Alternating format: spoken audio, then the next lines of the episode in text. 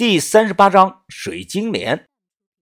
豆芽仔随手把它丢到了水里，然后拍了拍手说：“哎，这个东西没毒啊，放心吧，于哥。”于哥刚穿上裤子，小轩最先发现，他大叫着说道：“还有，还还有好多呢！”我马上用手电朝水下一看，湍急的水流下，不知道从哪儿游过来不少这种东西，可能因为眼睛退化，强光手电照这些大蝌蚪也没有反应。这些东西啊，确实会咬人，到不了吃人的程度，但会往鞋里和裤腿里钻，很滑呀！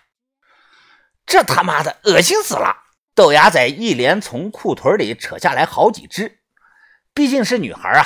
小轩也不时的尖叫出声：“赶快走吧，离开这个地方！”把头急声的说道。我们加快了速度，淌着水向前走，很快。看到了能站人的岸边，上来后远离暗河，这才松了口气。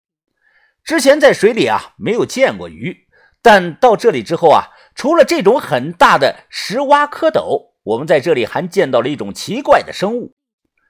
像阿春，他发现啊，在钟乳石上趴着一只长的像蛐蛐的虫子，用手电照不怕，好像也听不到人的脚步声。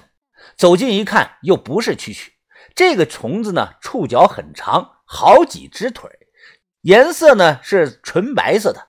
后来查了查，应该叫洞穴造马。除了这种洞穴造马，还看到过没长眼睛的盲蛛，长在石头上的一种黄绿颜色的菌类，还有一种跳着走的昆虫，没见过，也不知道叫什么。这里水流湍急，昏暗无光。与世隔绝，似乎存在着一条完整的洞穴生态链，不像沙漠呀，在这里生火堆不现实，没什么烧的东西，暗无天日，一切光源只能靠我们手上的手电筒。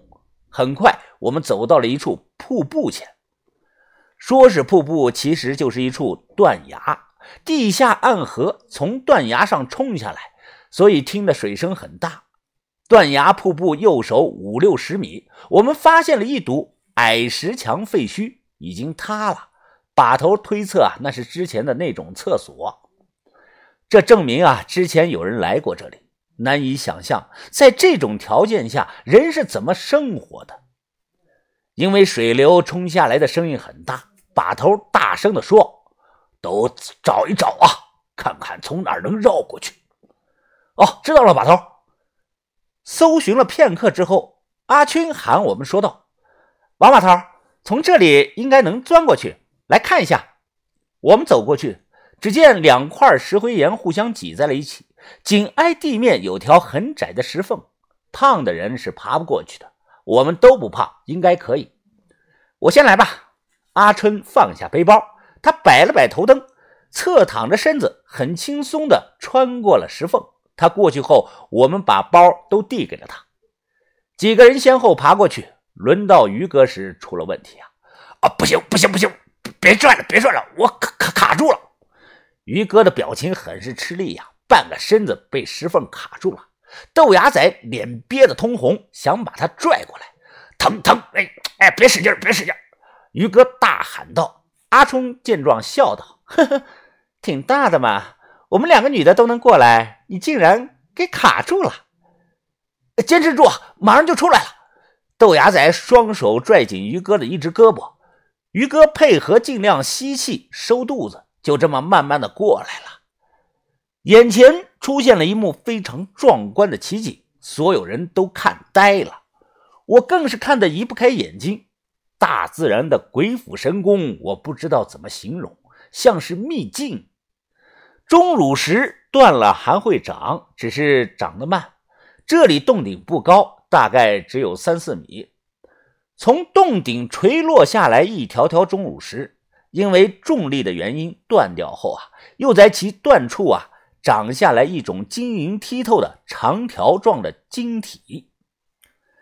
这些透明的长条状晶体密密麻麻垂落下来。就像是在我们面前出现了一道水晶门帘。这种像水晶的长条，地质学上应该叫鹅管。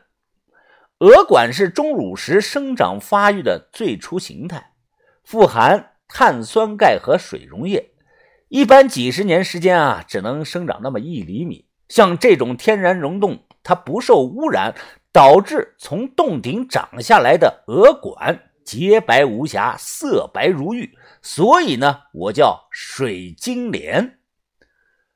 不知道啊，这个东西拿出去当水晶卖行不行？因为看着很像，要是能当水晶卖，做成首饰摆件，那这些可值不少的钱呀。我看到豆芽仔往包里藏了一件。穿过鹅管区，地上零零散散看到了几块白骨。我蹲下来看了看，问道：“把头，这是动物的骨头还是不是动物的骨头？是人骨？”阿春淡淡的说道：“人骨，死人。起初这些骨头啊，零零散散不多，越往里走，人骨越多。手电随便一照，就能照到一块。有小的指骨，碎成几瓣的大腿骨。有些奇怪啊，一块头骨都没有看到。我们干的这个死人骨头见得多了，倒也没怎么害怕，就是很惊讶呀，不知道这里怎么会有这么多的尸骨。”把头停下了脚步，皱着眉问道：“云峰啊，你还记不记得那句话？鬼在庙庙碑上的‘头下黄泉身作庙’。”把头喃喃自语地说：“这是不是一种丧葬文化呢？”把头，你的意思说，这些白骨是当时开采石灰岩的那些人？那他们的头去哪儿了呢？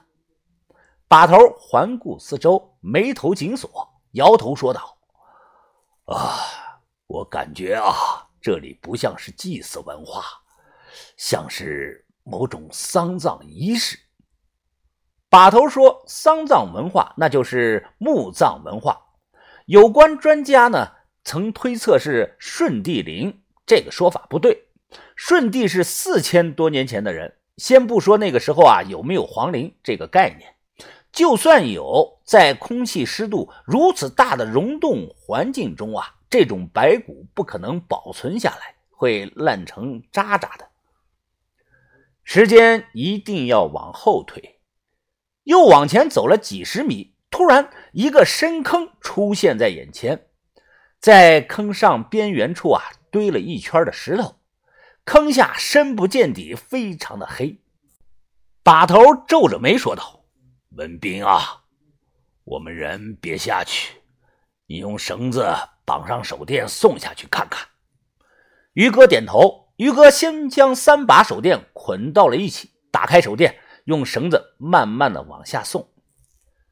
三把手电挨个一块，开的是散光，照亮的面积很大。往下送的时候啊，就像一颗小太阳，一寸一寸的驱散了周围的黑暗。所有人趴在洞上朝下看。当绳子啊放到一半时啊，不知道是什么原因，我们的手电筒突然开始闪烁，像是电压不稳。小心！哗啦啦！谁都没有料到，不知道是不是受到强光手电的影响，突然从洞底飞上来一大群的蝙蝠，而且是越来越多，简直是铺天盖地。